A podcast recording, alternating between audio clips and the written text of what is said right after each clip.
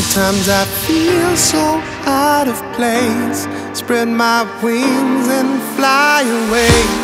Take a moment to escape.